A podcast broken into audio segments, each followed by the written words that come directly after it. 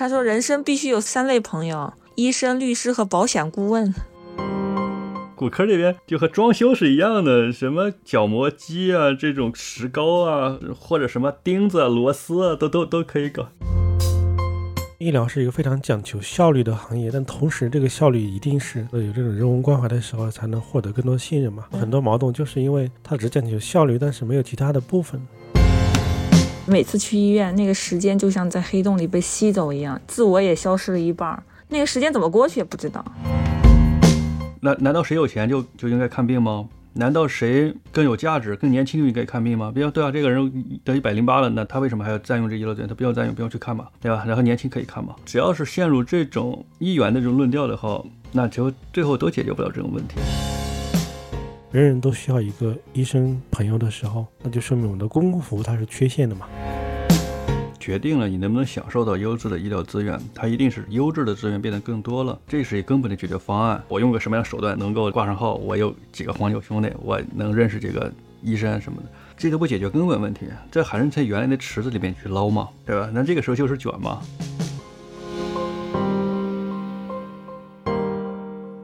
关注文化趋势，发现出乎意料的真相。欢迎收听《意料之外》，我是叶晨，我是海雅，我是剑锋。我们这一期是一个非常非常意外的一期，因为，嗯，本来是我们要去计划有别的选题，但是在我们录制的前一天晚上出现了一点意外，也就是剑锋他受伤了，然后当天晚上他一直在医院里面，到了凌晨很晚的时候，所以我们，嗯，的第二天的计划暂时的就搁置了。于是我们决定，呃，临时去做这样一期比较特别的意外的选题，也就是说，我们怎么去。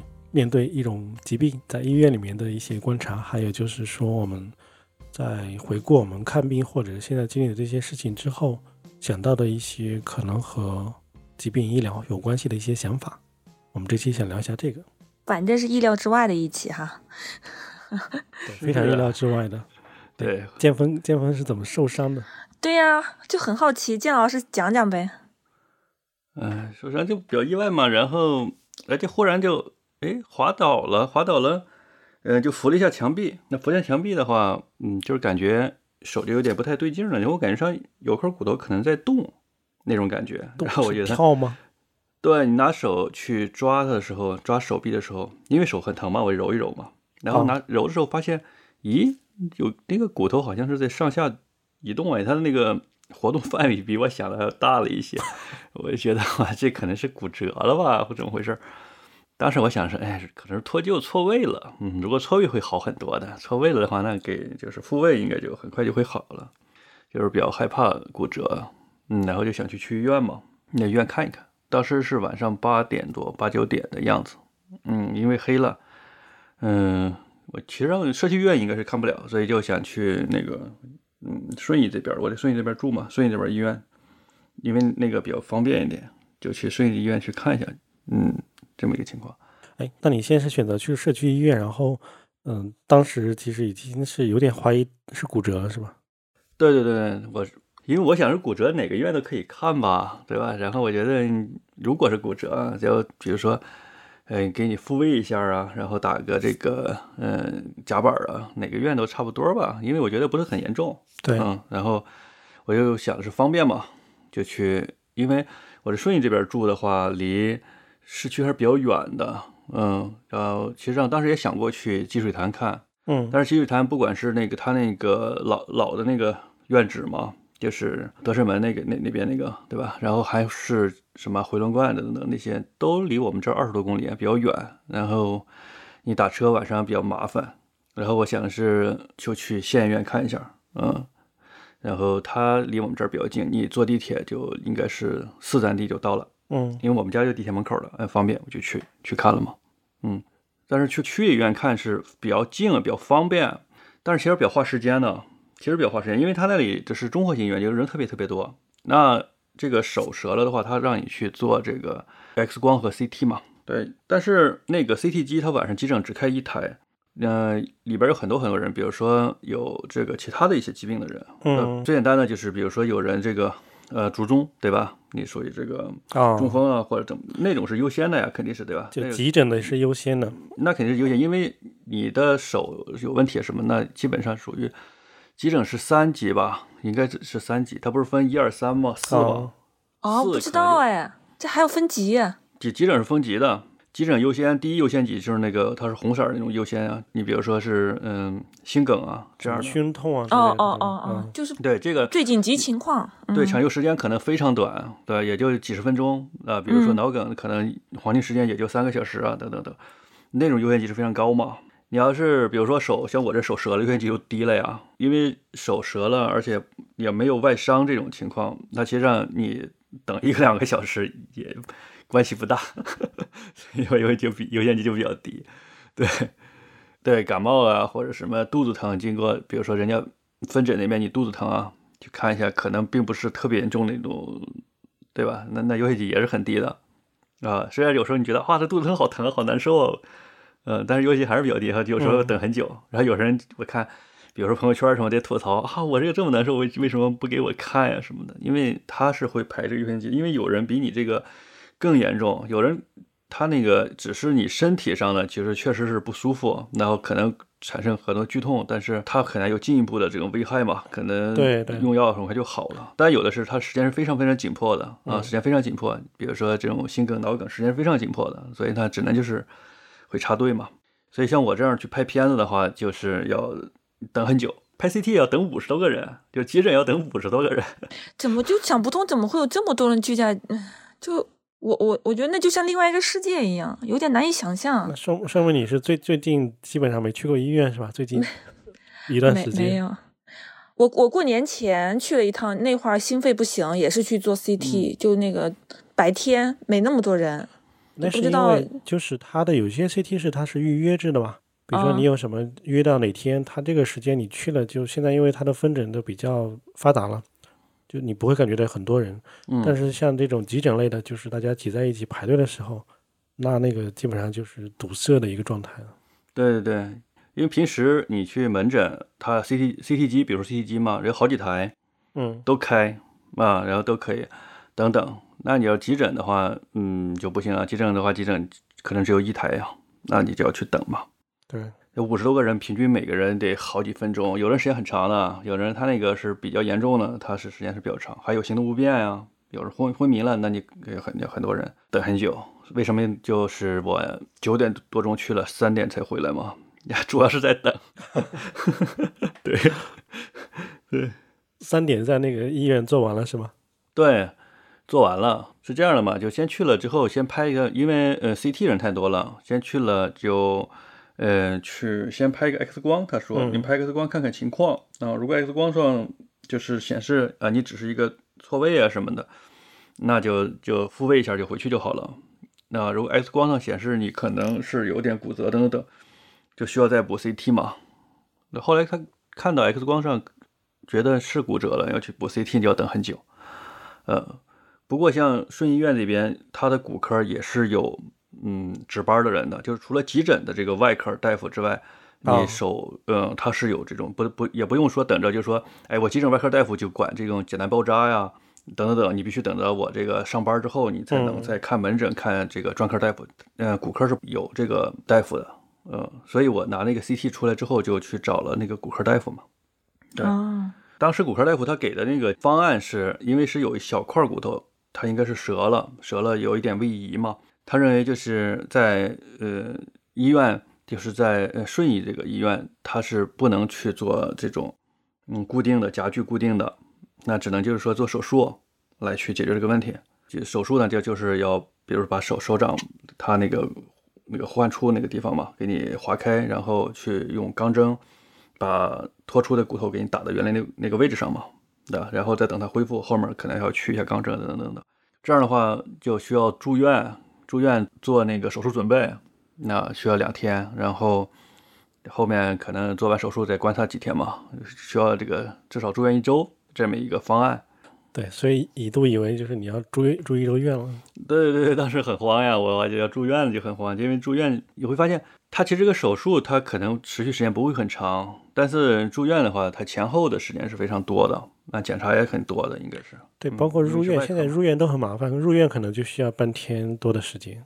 对对对对，比较麻烦。但是现在好很多了，现在我觉得入院应该也管管的没有原来那么呃严吧，我不知道，对，应该可以可以溜达溜达了什么的，对吧？反正只要是不是特别严重，对，疫情疫情那个时候是管的比较严的，就是你是疫情我呃岳父他那个生病嘛，那个时候管太严了，你因为他怕那个感染呀这种风险嘛。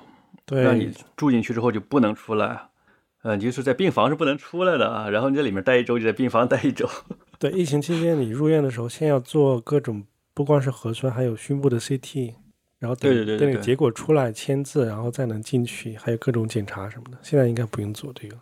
对，现在应该不用做了。嗯，但是听到是住院嘛，我还是比较比较慌嘛，然后觉得啊，这还要住院就比较慌，然后我就想去其他地方看看。就是，然后回来的路上就和我媳妇儿商量，是不是我们去那个专科医院看看嘛，去积水潭看一看，嗯，呃，看看他的解决方案是什么。对，当时这么想的，就是，但如果他的解决方案，嗯，还是要做手术嘛，那就会问一下，就是积水潭这边做手术，他的排期是怎么样子，就是能不能立马做上，或者人家让我就说你要等十天之后我们才有专家给您做，那我觉得十天时间太长了，不如我就在。这个区里医院就做就好了。那如果人家说，哎，你下周也是可以做的，那我就在那个专科医院做就好了。当时是这么想的嘛。嗯，对，所以所以又跑了一趟积水潭。你是去了哪个院区？去的就是他原来那个院区，就老的那个院区。德胜门那边是吧？对对对对对，那个老的那个院区。对，那个院区我还比较熟啊。那个院区我第一个小孩就在那儿生的。哦。啊。对我媳妇他们在那儿上班嘛，在附近那附近上班。对。哦。对我媳妇说呀，你去那个地方吧，万一人家让你住院呢，你住的那个地方的话，我还能嗯经常去看你，上班时候还能去看看你。对，那接下来的结果是怎么样？对，然后就去了嘛，就今天上午去的。啊，今天上午去的。开始我还觉得人会很多，我觉得哇，这个人他因为专科医院这样的话，人应该都很多，那应该还比较麻烦。然后就是早晨起来八点钟出发，我想哇，这八点出发是不是出发有点晚了呀？等等等。然后就去了，其实去那地方他人不是特别多的，就是他急诊那边人不是特别多的哦，而且他这倒也是。他说我是觉得哇，他挂号挺挺困难的，他那边肯定看病也比较麻烦，嗯，但其实他急诊是不是人特别多？去了之后呃特别快，你比如说他让你去做 CT，你去了之后立马就可以做呀，那就等等结果就行了，都全部是就是嗯几分钟之内就可以做上的，嗯，很快的。这个当时超出了我对积水潭的印象。对，但是你这么一说好像也有道理，因为，呃，你说急诊嘛，就急诊那边很多都基本上不是不是那种急性的病了，对吧？对对对对，因为他那边急诊全部是因为他是烧伤和跌打损伤嘛，嗯，他全是类似的，但大部分其实是烧伤，其实也不多，大部分其实全是这个跌打跌打损伤的，嗯，那就是有骨头折了，手手手摔坏了，然后腿摔坏的。对，都是这样，因为脚扭的，我有好多老年人脚扭了什么的，嗯，也也会去，但是这种都很快，这种很快，他检查也很快，因为人都行动其实上还是，其实上你会发现，行动不方便的人还其实少的，嗯，对，就是即便是脚扭了，其实上也是比那种那种更严重的疾病要，因为因为人这神志都是很清醒的哈，嗯嗯，是这样的，其实还挺快的。然后积水潭那边他的。流程还挺有意思的，因为他看到我已经把把手裹起来了嘛，哈哈，就问这个你是什么情况？我说那个别的医院看了一下，他说你给你给你治疗了吗？我说这个没有，就是给我简单固定一下就过来看啊，所以就先去那个他那个骨科去看吧。嗯，但是他那个急诊你会发现他是比较分的比较细啊，他急诊就一排啊，一个地方是骨科，一个地方是手骨科，一个地方是神经外科，等等等等等啊，都是很细的。嗯，所以说他他。他的那个看的这个，嗯，应该是书读效率比较高，也可能是因为他的医生也比较多嘛。我哎，我看你那分享那个那个群里发的那个护具的照片，就还蛮震撼的，就很专业。对对对，今天我还搜了一下这个护具呢，就是我这个手上戴着这个护具，它是一种高分子材料，它不是一个一般的石膏，它是一种支架嘛。然后，然后开始我开始就是。去挂了骨科之后，他那个人说：“这呃，其实上不应该看我们的骨科，你应该去手，他有专门看手的，对，看看手的什么？就手呃手骨外科。嗯嗯嗯，对，专门看手骨外科的，因为他认为是在属于手骨范畴的，和他就是骨科可能其他地方，比如说这个大骨头啊，这个可能是肩膀什么的，我是这么想的。呃去手骨嘛，手骨的那那个大夫他认为那还没有必要去做手术，呃，用他们医院的支架就好了。对，然后就去去做了这个支架，啊，还挺快的，去了之后就就也就给你做了。其实看病大概就两个小时，就我就就就做做做完就回来了啊。对，它这个支架是就像一块塑料片儿一样，它是放到加热的位置上把它加热，加热完了它就变成像布一样软，这样的话就敷到你的手上，呃，它它冷却就固定了是吗？对对对对对。然后它，如果冷却之后呢，那个我发现还有有的地方就不是很舒服，可能有些凸起什么的不太舒服啊。那个大夫就拿出了，我看他在那个操作间就拿了一个角磨机在那里哗哗哗锯这个东西，我觉得就想到了那个装修地板砖的那帮人，就打磨了一下是吗？对对对，这这个我倒是有经验，对骨科那边角磨机很很常用。对，然后我想哇，骨科这边就和装修是一样的，什么角磨机啊，这种石膏啊，或者什么钉子、螺丝、锯子，对，锤子。哎，不是，不是，我我我曾经带孩子去看那个牙医做那个矫正嘛，他那个牙具啊，也是戴一戴发现不舒服、不贴合，也是拿一个工具现场就开始磨，就跟那个 装修现场一样。是的，是的，嗯，对，然后夹上就回来了。哎，回来后夹上之后就挺舒服的，我觉得它这款啊挺贴合的。嗯，这真的有有点反常识，就是我以为说你去积水潭会花很长时间，所以第一时间我也觉得开始我也是这么想的。嗯，对，开始我是这么想，我觉得啊去积水潭肯定很麻烦嘛，因为人很多，肯定对吧？所以我就选择了这个这个区里的医院嘛，我觉得那边人会少一些嘛。其实完全反过来了，就区里医院其实特别多的人特别多。因为他的科室都都相对综合，就人很人很多嘛，就各种各样的疾病都会去堆到那个急诊的嘛。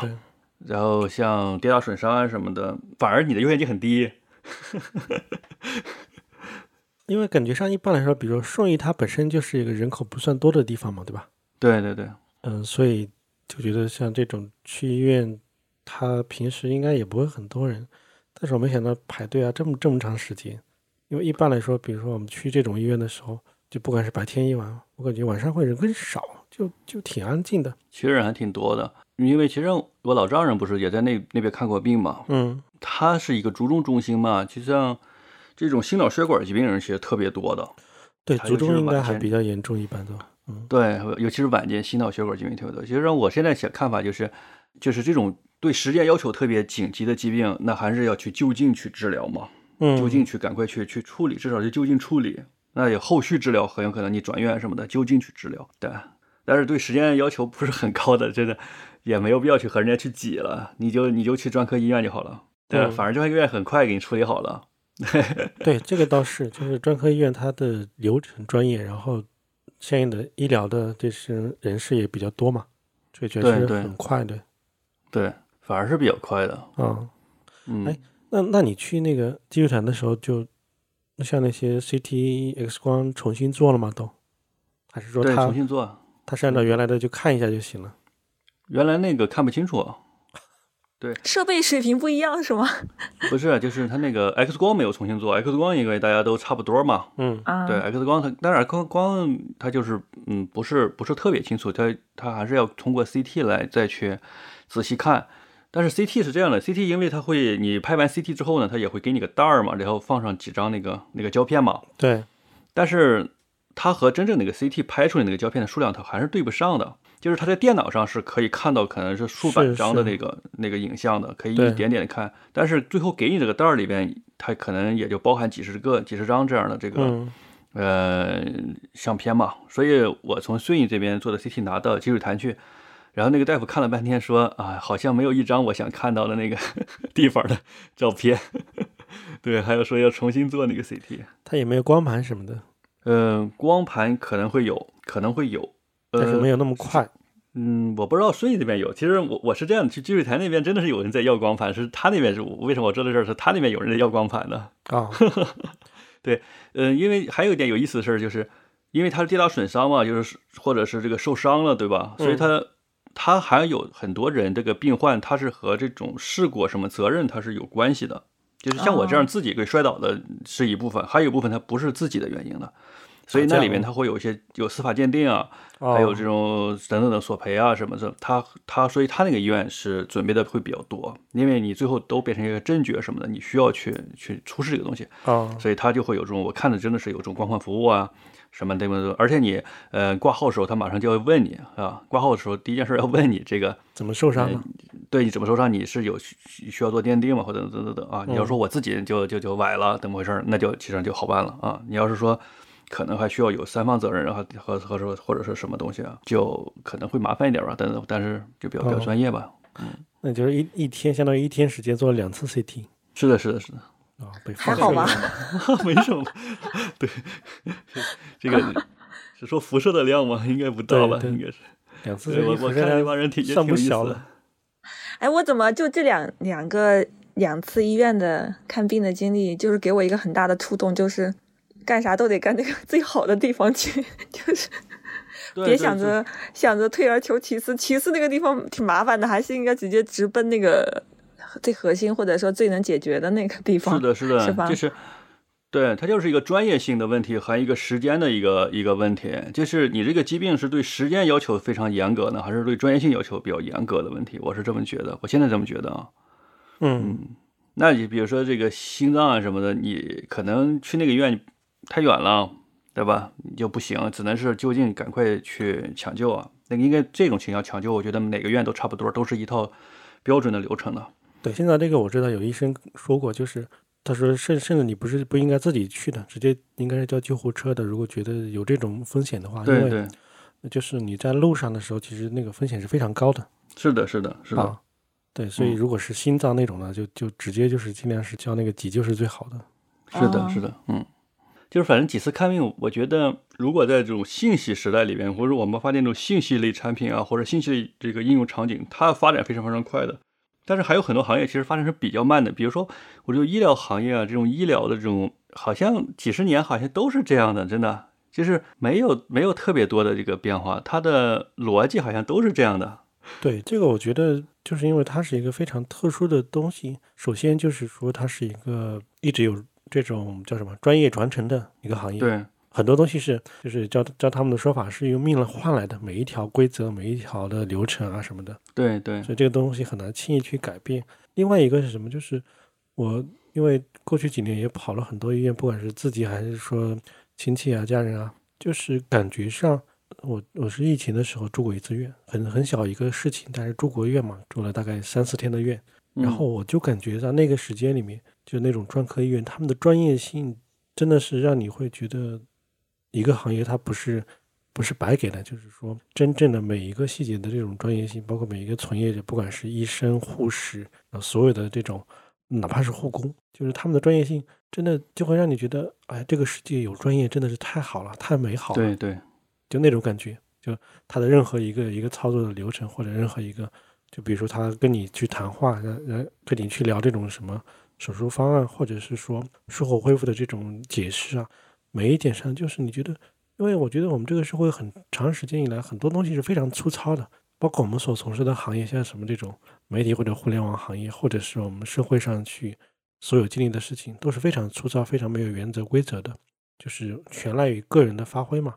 但是在那个地方，你会看到他们所有的人的操作都是基于一种嗯、呃很完备的流程，就是嗯，很难出错。所以这个又又和以前的那种印象又是不一样的，就是比如说医疗中的很混乱的状态啊什么，就事实上当然有很多混乱，但是就回到你刚才说那个问题，就是它的很多很慢的变化，可能恰恰是保护了一种它的这种专业性。对我，是这么去想的，对，就是自己经历过之后，那种感触是不太一样的。是的，是的，就专业，我我是感觉专业，就像尤其是医院啊，一些专专门的一些专科的医医院，它还是真的是千锤百炼，包括国外的那种比较好的先进的技术什么，都是来的比较早。嗯因为因为我说到刚才我说那个我们家孩子去矫正牙齿嘛，他就基本上都是用的一些国外的理念和那些技术，或者甚至他们的那种材料。嗯，就是医生就会说，啊，人家就是做的比较到位，甚至就是比如说他们，比如说他们有一个牙套给孩子的那种矫正的牙齿那种牙套，那他还有配套的说明书，还有让你就是怎么样让你快乐去练习什么的，就是它嗯是一整套东西，就符合你使用者那种年龄啊、心态啊、那种喜好啊，它它不会说只是一个孤单单的一个东西，让给你这么去用而已。所以这我觉得他们那种专业就是，嗯，不不仅只是说那种科学的专业，就其实还包括刚才严老师说那种怎么跟你就作为这种病患怎么跟你谈话，对吧？或者是说他使用一个东西怎么样能够配套更软性的那些东西配套的特别好，这样的话整个硬件跟那种软性的东西服务加起来，那效果肯定比较好嘛，就那种人人文关怀的感觉也会比较的舒服。嗯，对，是的，因为医疗是一个非常讲求效率的行业，但同时这个效率一定是，对，就是你说的有这种人文关怀的时候，才能获得更多信任嘛。对对对很多很多矛盾就是因为它只讲求效率，但是没有其他的部分，人们其实就很难去去相信或者质疑，都都是很混沌的状态。所以呢，最终你在积水潭其实很顺利的两个小时结束战斗，然后现在也不用做手术住院了，就在家休息就好了，是吧？嗯，对，是这样的一个预期吧。因为一大夫也不可能给你说死嘛，对吧？啊大夫说那个十天之后去复查，，嗯，呃，如果是呃没有问题，那就接着休息。嗯，如果是就是比如说愈合不好，或者有其他的问题，那我们再有新的方案。它是这么个情况，我觉得百分之九十九应该没有什么问题吧。对，其实比如这种在医院待到深夜，然后回家，然后可能还有很多担心，第二天又去别的医院，是一种很少但是又很特别的体验。就是因为多多少少我们都会跑很多医院，每次在医院的时候，感觉上都有很多一些就是在外外界没有的一些感受吧，或者说它会唤起一些你的新的感嗯官的认知。你当晚在医院的时候会会想些什么？在等排队的时候，嗯，对，哎，我我刚才其实想问的，我说你等那几个小时再去医院的时候，你想啥呢？家属陪着吗？对我和我媳妇儿在嘛，但没啥想的，你只能去等。其实上就是这种情况还不太一样，就是其实你已经看上了，只不过是等等在等检查，对，然后你只能就是很无聊的打发时间嘛。然后其实上手也不是特别疼，嗯，那你就在这待着等着，嗯，然后心里就肯定在想，哎，这个会有个什么样的一个医疗方案嘛？他会给我一个什么方案，对不对？嗯。如果有方案的话，比如说做手术，他是今天就做呢，还是等等等等，有这有一个有一个这样的一个猜想。对，因为感觉你这个是一个确定性的不确定事件，就是因为确定性是说它的范围是比较可控的，对吧？对对，就是一总之小块骨肯定头是对，就是不管怎样，就是大不了就是做一下手术啊什么的，等对对等等等嘛，这是最就是心理预期大概是这么一个情况。嗯，所以也比较轻松，其实对，其实上还是不是特别紧张。啊。那你在在医院就是会观察这种急诊急诊室的那种众生相吗？还是就是做别的事情？对，你肯定做别的嘛。急诊那边其实很，你你不要跑过去看，因为你看的话，哇，那些人都很焦虑的人很很多嘛。对，对吧？很难受的人也很多。其实我岳父他嗯卒中了，不是前两年卒中了那次，那去了之后你就不感觉不一样嘛？嗯，那你和自己自己手可能有有一点这个小骨头，他可能有点问题，这个完全不一样。那个是很急啊，然后你在那个地方躺着，你不是说呃手手还手坏了还能到处走嘛？然后你可能到个没人的地方等会儿玩会儿手机，嗯啊，你玩一个小时之后再跑过去看看，哎，我我排到哪儿了？哇，你还有还有二十个呢，然后你又跑到那个角落去了，玩去了。啊，对，你要是对我岳父那个就不一样了，那在那个，因为他当时就要去抢救啊，在抢救室里边，嗯，那你的感觉那不一样啊。那有的人就是抢救不过来的也有啊，那家属都在那里哭，嗯，对吧？然后还有那个边上有喝醉的人，然后一帮人在那在那里摁也摁不住跳的人，还有很多这种各式各样的人，其实上就哇，真的很你很难受啊，那个地方啊很难受。包括还有很多大夫都是值班的。当时我就想嘛，如果我是那儿的这种大夫值班，这你说你可能我让我干一一个月两个月还能坚持，你要是让我这个干好几年都这样干吗？这还很难坚持啊，这。对，这个倒是倒是一个对很多医疗从业者应该也会比较痛苦吧。韩阳呢？你对医院有什么印象吗？或者有什么记忆吗？我真的是能不去就不去，但是必须得去的时候我也没辙。而且我感觉每次去医院，那个时间就像在黑洞里被吸走一样，自我也消失了一半儿，你懂吗？就是人的自我也不太明、不太完整了。然后进去好像比方排个队啊，或者是上上下下缴费啊，找那个什么检查室啊什么的，嗯，那个时间怎么过去也不知道。就真的，比方说中早上八九点踏进去，下午出来也很正常，就那种感觉。在医就院会就可以忘记时间。就时空感是完全扭曲了，是一个另外一个时空现场一样，让我感到害怕，你知道吗？对，真的是，嗯，是，就是我去年住院的时候，我的感觉是因为那时候正是正好就是这个时间吧，外界啊非常的紧张局势，嗯然后对整个疫情大家都都很压抑嘛。啊，住进医院那一刻，我突然觉得整个世界好安静啊，什么都不用考虑了，就像外面在打仗，然后你进到一个非常安全的庇护所，什么都不用想，就那种感觉。然后忘记时间了，这是在以前我从来没有过的经历。就在以前的时候都很焦虑，但我有那次都感觉特别特别安静，我就觉得这个嗯世界是属于我的了。啊，可以啊，就就进入另外一个时空感，那你真的是很正正面的感受，隔离了，可以嗯 可以局外人了是吗？对，真真的是局外人。然后你就和医院里面这些，就感觉是一个，比如说暂时的、临时的一个联盟一样。你的、嗯嗯你的病友那些医护人员，大家可以去在这个空间里面去交流，不用管外界。对外界什么做核酸之类都与你无关了。对，不会做了，因为你进去做了之后，你也不会出来，不让你出来就不做了，真的。对，对，去年老丈人不是他身体又不太好嘛，我真的又去了医院，又住了七天嘛。啊，那那个我也确实没没做核酸就出来了，出来这你核酸全过期了，哪儿都去不了，哇，相当生气。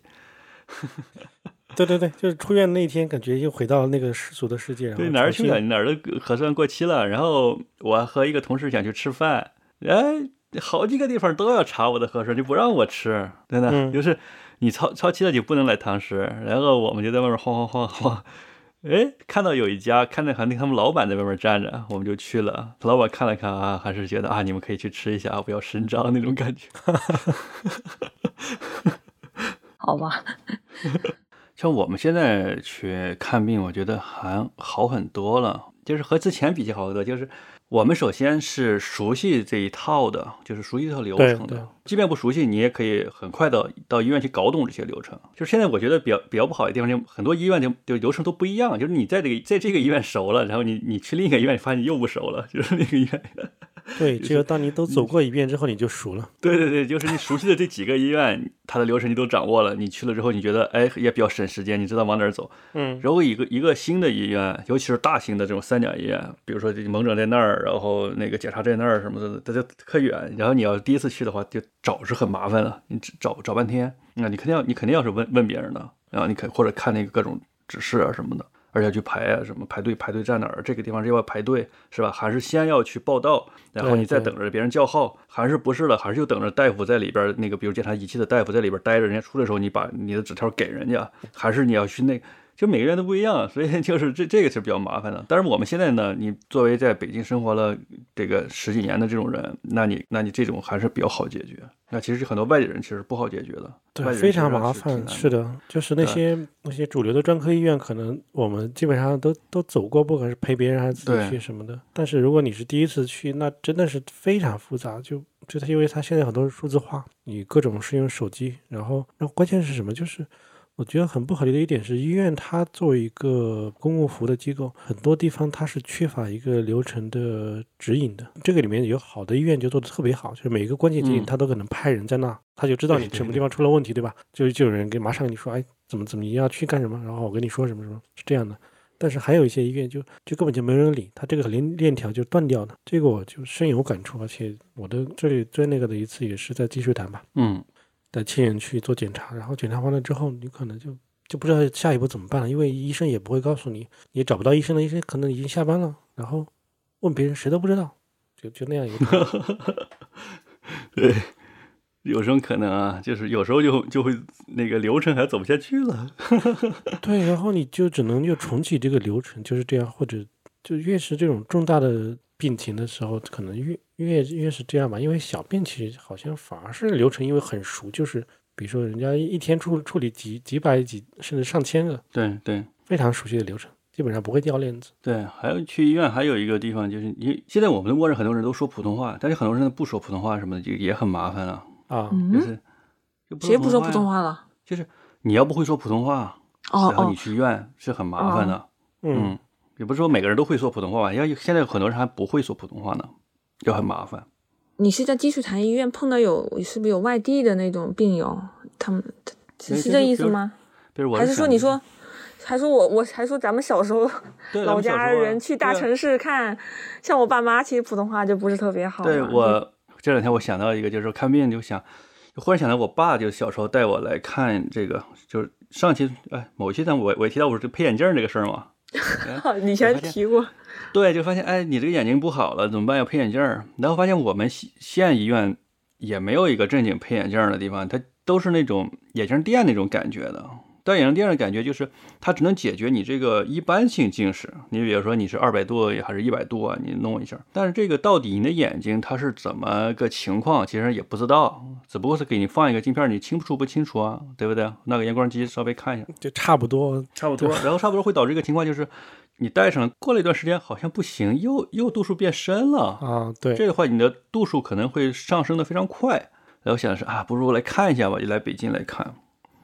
嗯，来北京看，但是我我还有有有很多片段我记忆的还挺有意思的，这片段吧，就是比如说从我们家到北京，你可以选择坐中巴车，那可能要要一天，早上起来五点钟，然后到北京应该是下午的五六点钟了，那嗯。十个小时，嗯，或者是去走到一半的地方，嗯，走到一半的地方，走到张家口市的一个区，下花园区那个美，对，有火车，转火车，火车就就坐火车啊，那个火车就是走那个青龙桥那边，啊，詹天哦佑那个呃自治行铁路就是从那儿了。我真的坐过那个，就是到了青铜桥那边就停下来了。哎，为什么停下来了？好热呀，等等等。啊，全是火车，你会看到火车头，哎，从这边地方就脱开了，火车头呜、跑到另一边去了。嗯，然后你火车变反方向开，你走了。嗯，咱这一期是咱这一怎么聊的感觉是快乐旅行啊，变成 对，但是挺好的。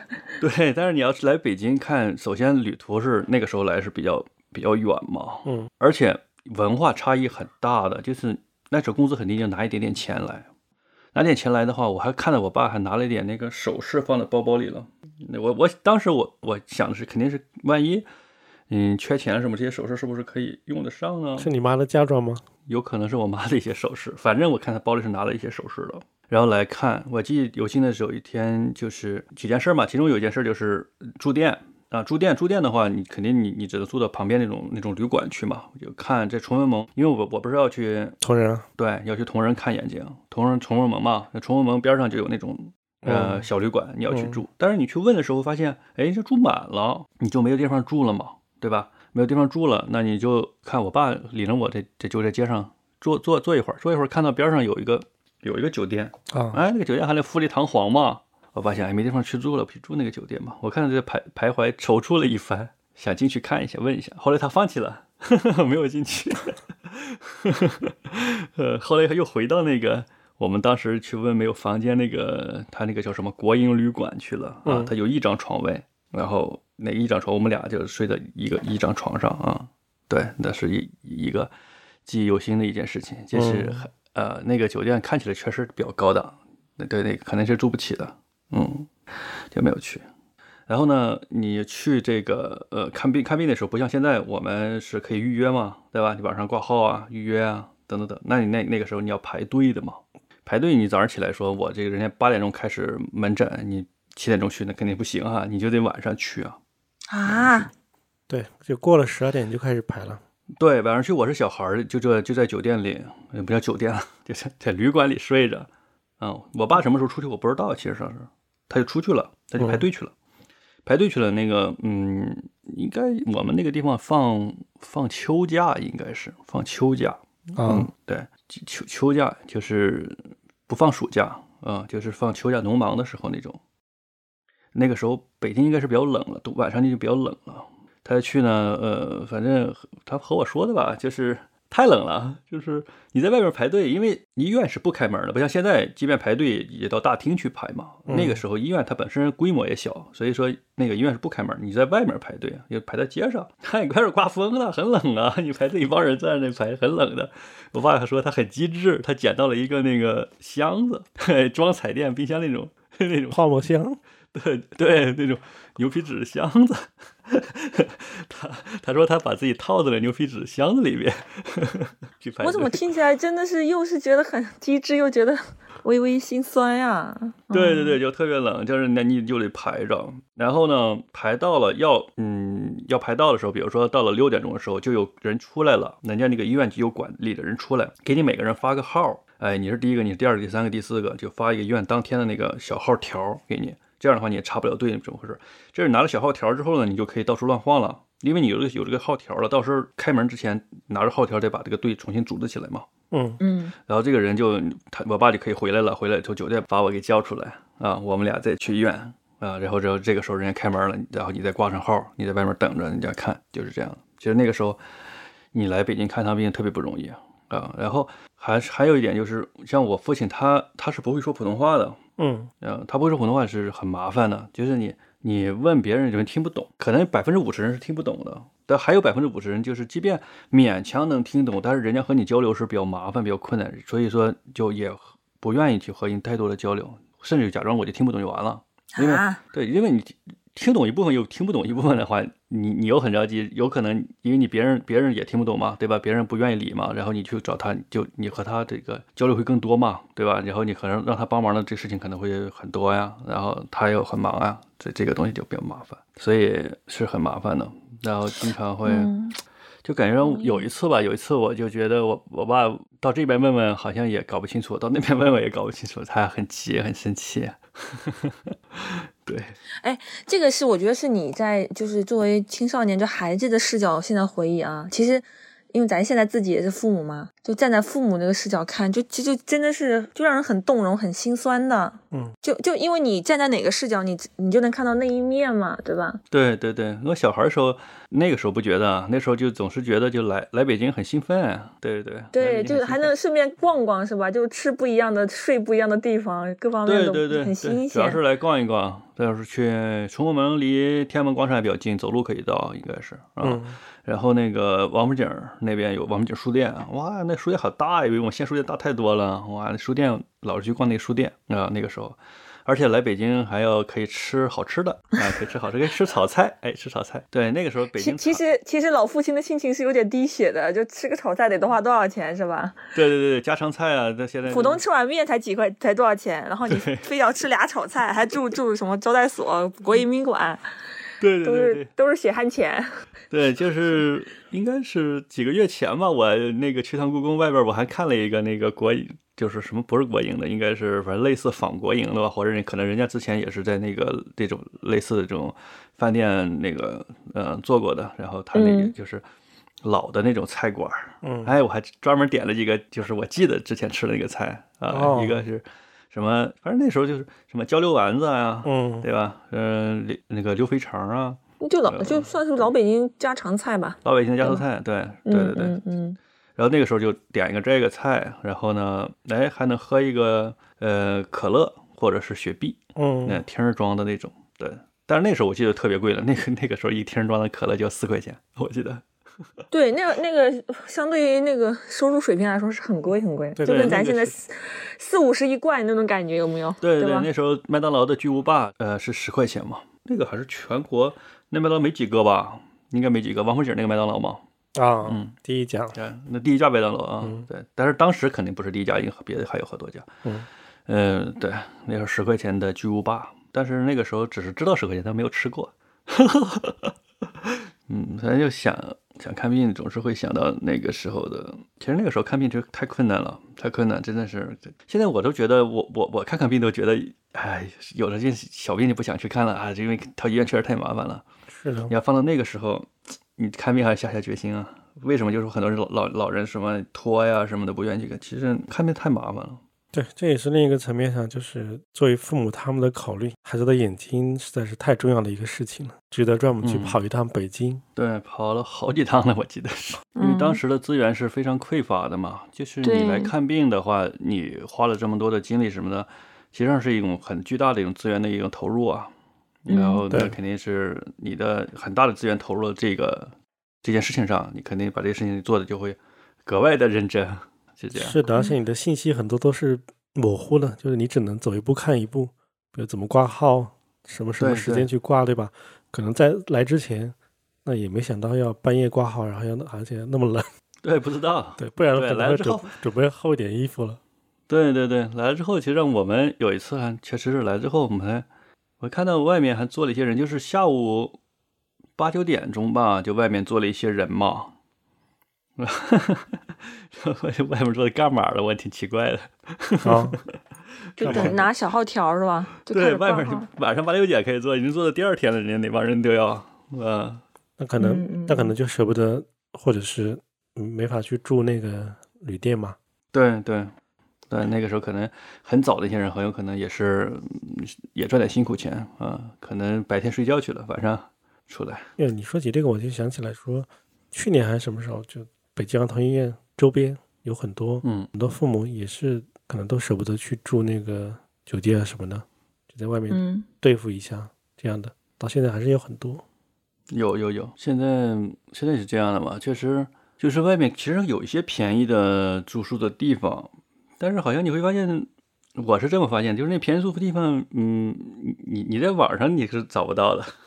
对，那肯定没有，那没有，对对，嗯，就是你你你走，可能有人在，你会发现很神奇，就是嗯有人发这种这种小卡片呀、小纸条儿什么的，他他反而是有用的，真的真的有人就说旁边有个住宿啊，一百块钱一晚，然后他没有在骗你，真的是一百块钱。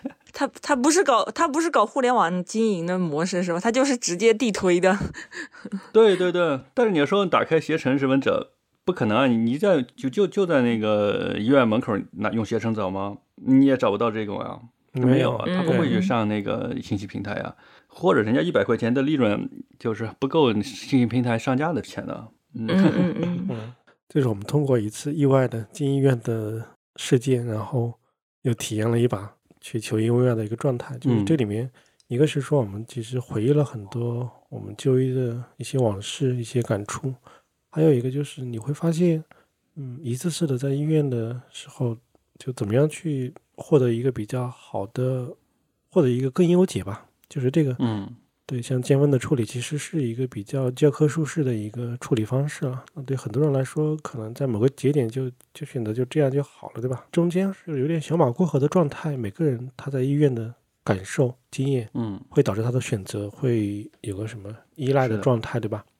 我们现在怎么去通过我们自己的经验去稍微的嗯总结一点点、一点点有用的知识呢？比如说，当我们遇到一些疾病、遇到一些意外的时候，我们怎么去怎么去看待整个的我们的医疗资源和我们之间的关系？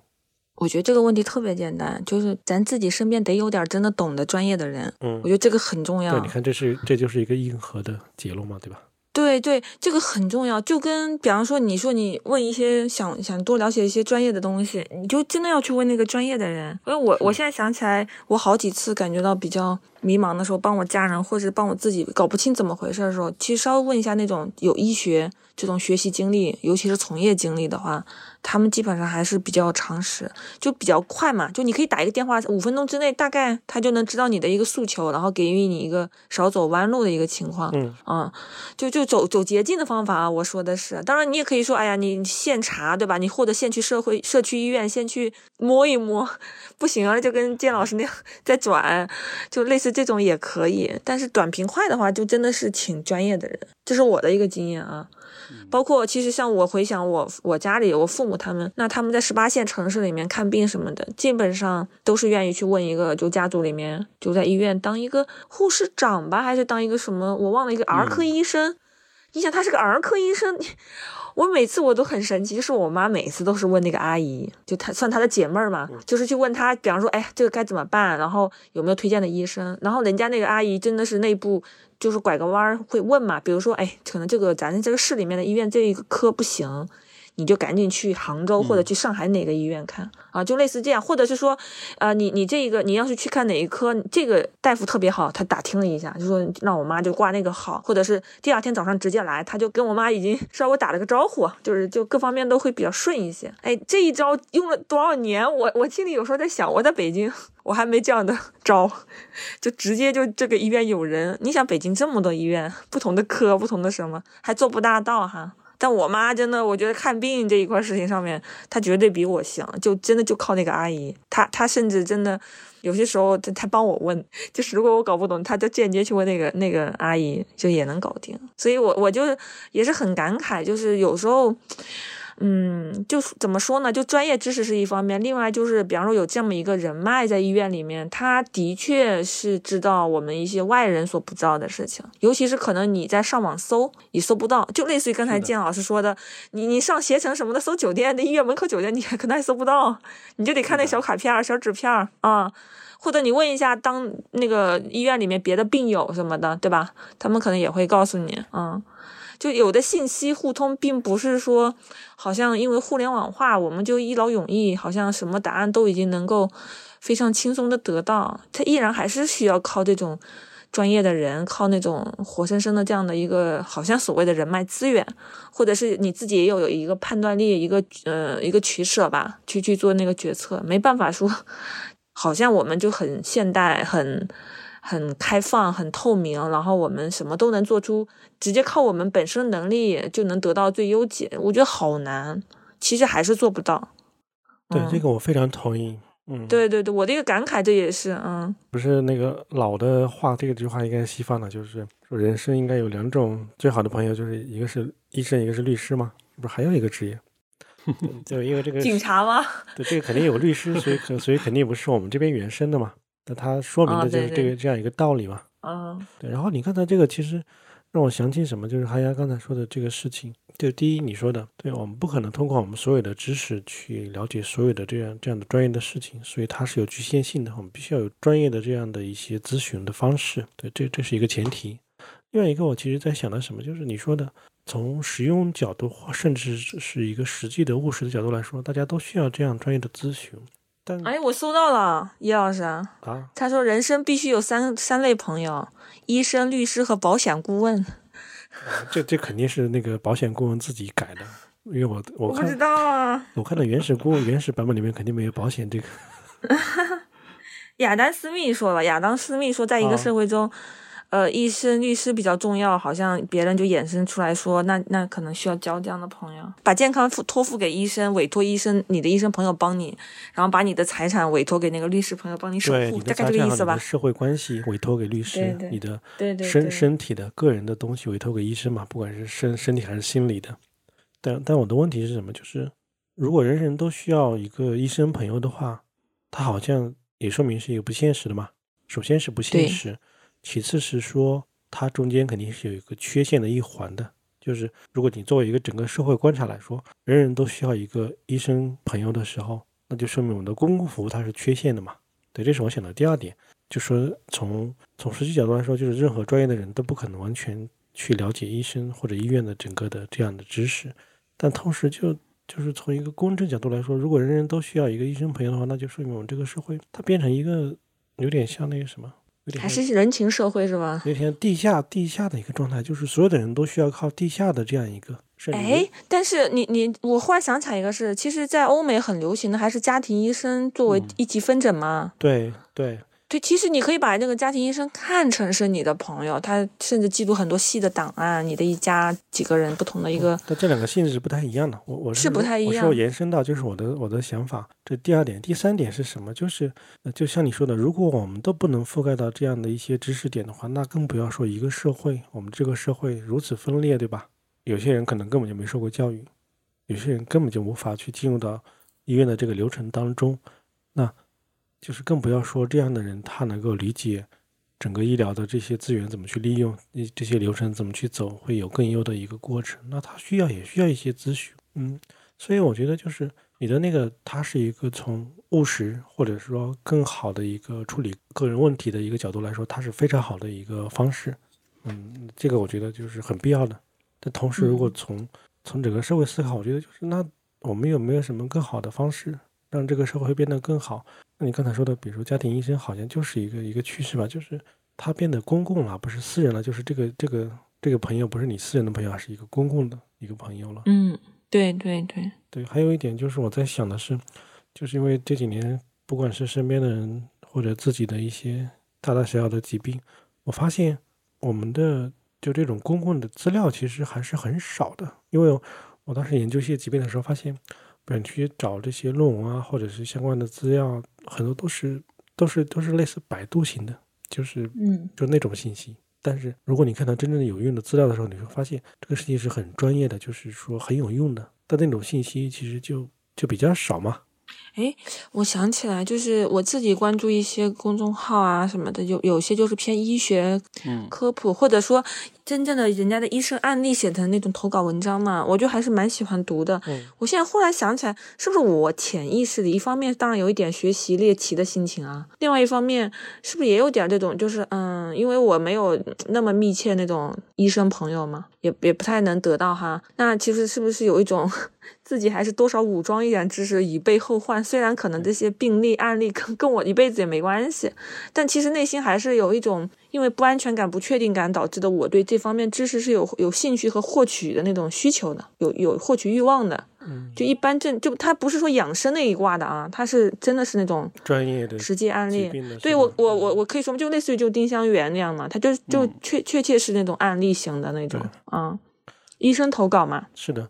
因为我就是这个是这几年的一些真实的感受，就是说你去找的时候，你会发现，比如国外有一些像什么默沙东啊之类的，都非常专业，就上面的，嗯，关于这个疾病的介绍，它的一些大致的成因，然后演化、治疗的方式，就是你在医院里面根本不可能跟医生讨论这个东西，医生也不会告诉你的。比如说一个疾病有几种治疗方式，它的优劣是什么，对吧？但是如果你看了这个的话，你大概就会了解。但是我觉得中文世界这个东西就比较少，更多的是变成了。如果有这个疾病，它就是一些典型的案例，然后就说这个这个东西我吃了什么药就好了，或者是对这个东西没什么大不了，因为反正大家也不懂，就就就这样吧，就是这样的资料会更多一些。就我觉得这这个东西就是一种公共信息的建设是很缺乏的。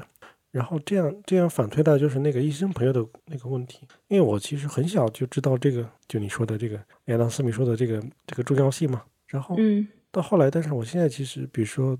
一些小问题，我也不好意思去问医生的这些朋友，因为首先是中国的医生特别忙的，对吧？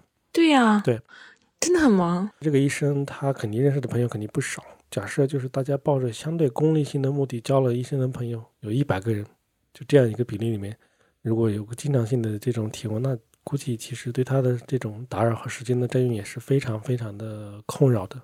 就是如果一个医生他是时时被这样需要的，好像也不是很。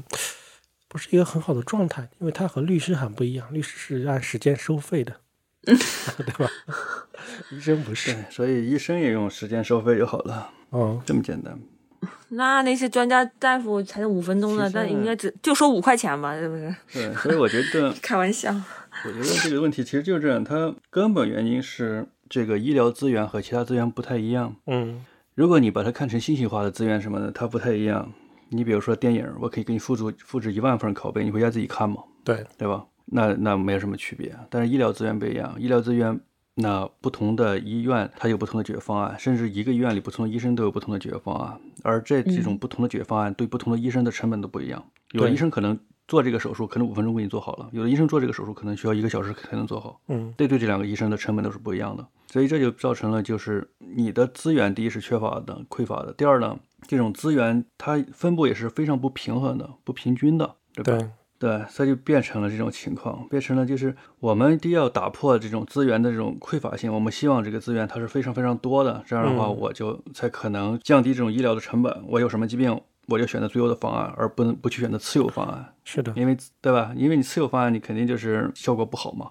但是优的方案，你花很多很多钱或者其他的很多很多精力，比如说你要从村子里到北京，那你要是有成本的，对吧？即便北京这个治疗方案，它也是要需要只需要十块钱就帮你去把这个病治了。你的县医院需要二十块钱，它方案不太有，但是中间还有很多成本，对，等等等嘛。那其次还要去去解决的就是这个分布不均的这个问题，就是对于对于这个供给方它的一个成本不均的问题，这个不好解决，我觉得都不好解决。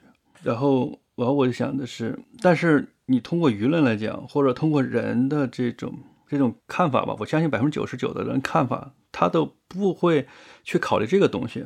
或者是说，很多人会说，哎，你身体没有病，有病的话，你你你肯定就也不像现在这么说话了嘛，对吧？就是 为什么？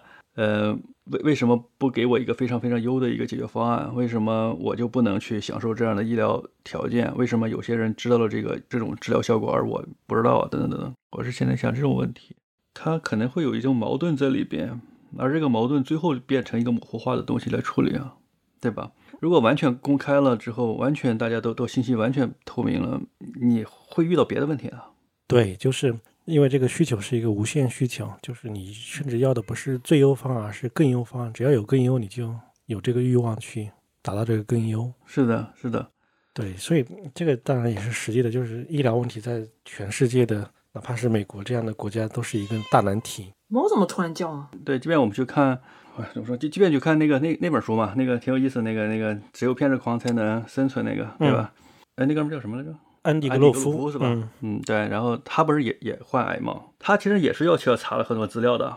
对他要自己处理很多问题，是的，对他自己查了很多资料，包括他的家庭医生，他的是那种大佬级人物了，他的那种医生朋友可能更多，他也他们也是会查了很多资料，包括他自己也是非常关心这件事情的。最后他去选择这种治疗方案。嗯然后我的想法就是会觉得是对医疗资源的争夺，在中国也有，在外国也有。他这种争夺的方式，我们当然我们可以，我我觉得确实是用争夺这个词儿吧，对吧？它其实就是一种争夺，是对吧？你就能让能让那种最优的方案到你身上，那你一定要去争取。而争取的方式，它是一个综合性的，它甚至是一甚至就是没有一个统一的标准，就是我们要比什么。就很多人会就是不要这样问比什么，这个东西你也不可能去拍着那个地方就说，难难道谁有钱就就应该看病吗？难道谁就是更有价值、更年轻就应该看病吗？比如对啊，这个人得一百零八了，那他他他为什么还要占用这医疗资源？他不要占用，不要去看嘛，对吧？然后年轻可以看嘛。然后难道是他其实这种东西，只要是陷入这种一元的这种论调的话，那就最后都解决不了这种问题。嗯对那当然，这种东西，这种这种喊出这种话来，那肯定会有很多这个运动嘛，大家都会说啊，你说的不错，啊，你你的想法非常好。但实际上，最后为什么这么多年，哎，我们还会一直陷入这种，哎，怎么没有改变，对吧？等等等，它实际上是一种争夺，而这种争夺它是一种多元的，它已经是一种上升到非常非常多元的这种方式，包括你的资嗯资料查阅能力，你的这种访民式会高有的这种人脉能力，对吧？包括你的经济能力啊，等等等等等等，它其实最终会综合到那个地方。那形成这个医疗资源是否是对你为你可你可以用得到这个医疗资源吗？他我我的想法是这样的啊，它其实上最终是是因为它的紧缺性导致了啊这种情况。那我没法去给出一个这种非常非常简单的解决方案啊，我们如何如何就会如何如何达到那种程度，其实很难的。对，所以就是我想，每个真正深度进过医院的人，在体验那些事情之后，他不得不关心那些问题。还有一个就是，就是我们节目里面之前一直在说的，就是那个谁也不能保证自己不崴泥嘛，对吧？不掉坑，对，就是你今天可能有这个优势，明天可能这个优势就不是你的能够依靠的东西。所以，类似医疗资源这样的问题，就是如果真正大家去思考或讨论的时候，就是它有很多这样的一些限定条件。那只有嗯在这样一个实际的认知里面，把这些现实的放到一起，可能未来我们去真正讨论或者有进步的时候，才是有可能性的。否则大家就是永远是自说自话，就是说那到底什么样的人可以获得更多资源，以对对及说对，然后对，还有就是你自己实际遇到问题的时候，那于情于理都会获得想要获得更好的那一个选择。就像就像你这一次，你如果去了专科医院，那呃减少了很多痛苦，节省了很多时间，甚至是很多对意外的麻烦，对吧？对，你嗯还省了很多钱。是其实上它这个这个石膏它是自费的，对，它这个石膏是不能报销的。嗯，嗯，对，但是自费也没有花多少钱嘛。对但是比起手术等等的麻烦。嗯，对，对，所以他在这里面就变成了，因为一直在强调，比如说什么是小的一些事情都可以在小的附近的社区的或者区级的医院去解决，但问题就是说，它实际上并不是那么简单的。是不是那么简单的？对，所以这里面就真的是很有意思。它它怎么样能保证我们未来的时候言行至少是能够尽量的能靠靠得更近一些，对吧？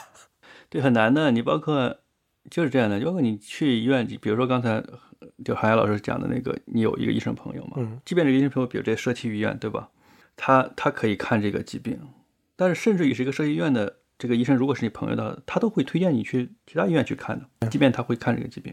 比如说手骨折了，对吧？嗯，他说我们医院的这治疗方案就是这种方案，但是那个医院我知道他有个什么样的方案，你去考虑那个方案嘛，那个方案可能更好一点。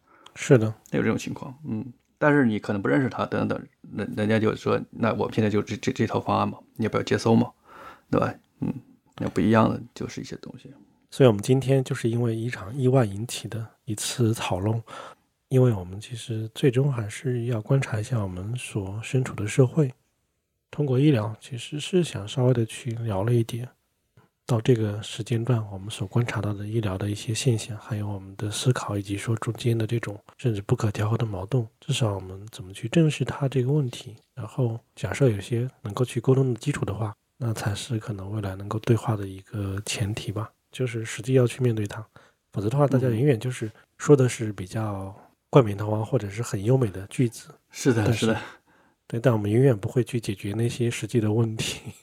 然后遇到问题还是慌，是吧？对，一是要遇到问题慌，二是说就是能到我们的下一代或者我们在未来的不同的区域、不同的时间里面，永远是遇到的，就是说一个，它当然是匮乏的，但同时可能还是很不公的，或者是大家都在一个相对消耗资源的状态下去处理问题的一个时代，就是还是要抱有希望。那抱有希望的前提就是说，我们怎么样去开启一种讨论的方式吧。是的，决定了你能不能享受到优质的医疗资源，它一定是这个医疗资源它变得更多了，优质的资源变得更多了。对，这是一根本的解决方案。嗯，对。但不管你要是这个东西不解决，你所有的东西都是我是怎样，对吧？我用个什么样的手段能能能能够这个挂上号？我有几个黄牛兄弟，我能认识这个医生什么的，这都不解决根本问题，这还是在原来的池子里面去捞嘛，对吧？那这个时候就是卷嘛。对，就卷的时候就是。卷到卷到赢的人就得想到，那可能有卷不下去那一那一天，有很多人没卷成功，或者是对对是这样的，是的，将来也不好卷了，可能。对，所以就是不管怎么去改变卷的这个策略，实际上不解决问题，嗯，最终还是要把医疗资源更更多的去释放出来，我们或者更建设更多的这种优质的医疗资源，那这个就涉及到我们很多这种策略的问题，或者是很多。的想法，或者相当于我们现在舆论啊这种文化的一种认知的问题。我们首先你要认识到这是最根本的问题嘛？是的，它是一个模糊的一种建设的方向，或者模糊的认知的方向。就是说，我们未来如果要去想的话，至少是这个方向应该去想的。比如说，西方他的医生的待遇是非常高的，对吧？那有很多人就说，比如说。有个段子是吧？就是那种你想买那个最高档的医疗保险嘛，对吧？除非你是医生。那其实这也是对他他们也是一种这种通过激励的手段，使更多的人去献身到这个医疗的这个事物当中。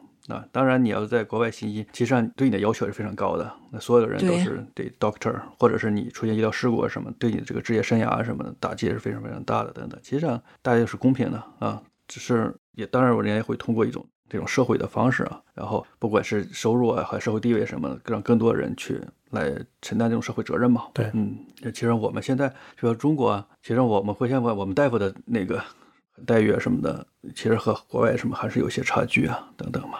所以，那你这个。资源分配啊，当然我们这种不可能就是说完全的像西方那种方式嘛，我们还是有更多其他这种很多很多的考虑。其实我想说什么，其实就是但我们的制度也会造成对医生的这种行业这种压制嘛，对吧？说白了就是你你成为一个医生来讲，说真正的能成为一个骨干医生的话，在我们现现行的这种医疗的管理的体系当中，你可能需要很长的训练，包括你医学院读出来可能已经。这个二十大几了，然后你还要经历这个实习阶段、临床阶段，包括你还有去这个做住院医师啊，等等等等。其实让你真正的去做门诊啊，到了一个呃什么副总医师啊等等这个阶段，已经过去很多很多年了。你之前去之前其实上是没有太多的这种嗯回报的。